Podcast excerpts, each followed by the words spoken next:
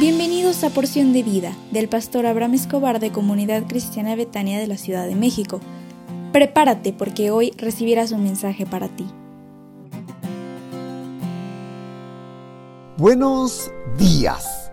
Qué alegría me da saludarte y decirte que hoy es viernes y se aproxima un fin de semana que será de bendición para ti y para mí. Dice Proverbios 8:8 no hay en ella cosa perversa ni torcida. La sexta columna es la de lo no torcido.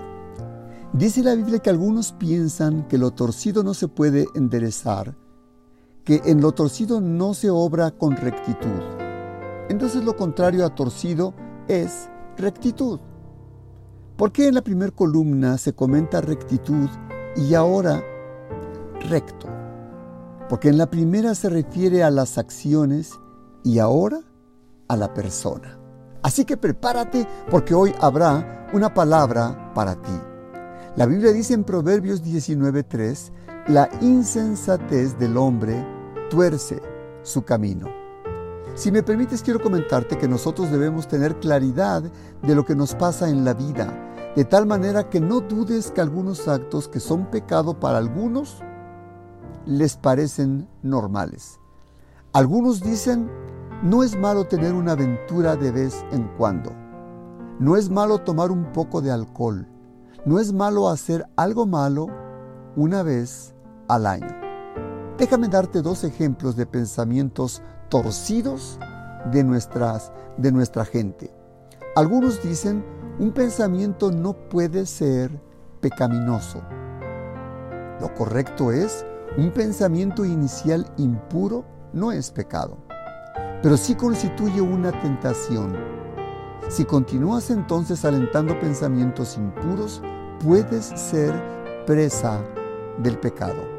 Por eso dice en Hechos 8, 22, 23, arrepiéntete pues de esta tu maldad y ruega a Dios si quizá te sea perdonado el pensamiento de tu corazón porque en hiel de amargura y en prisión de maldad veo que estás. Un segundo ejemplo. Algunos dicen, puedo tener una aventura de vez en cuando, porque una vez al año no hace daño. Lo correcto es que el hombre no debe ser desleal con la mujer de su juventud y que vivan en armonía, gozo y paz, porque la deslealtad no se olvida nunca.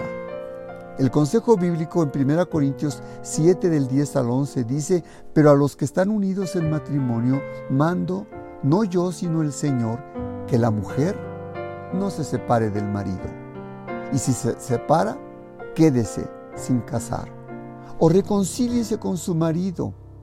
Y al marido, que no abandone a su mujer. ¿Me permites orar por ti?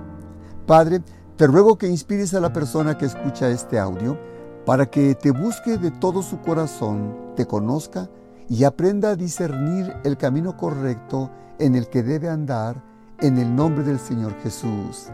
Amén.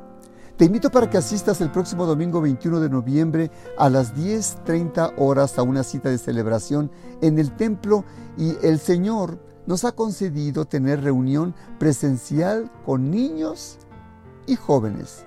Así que prepárate, porque te esperamos con mucho cariño para unirnos en un canto para nuestro Dios.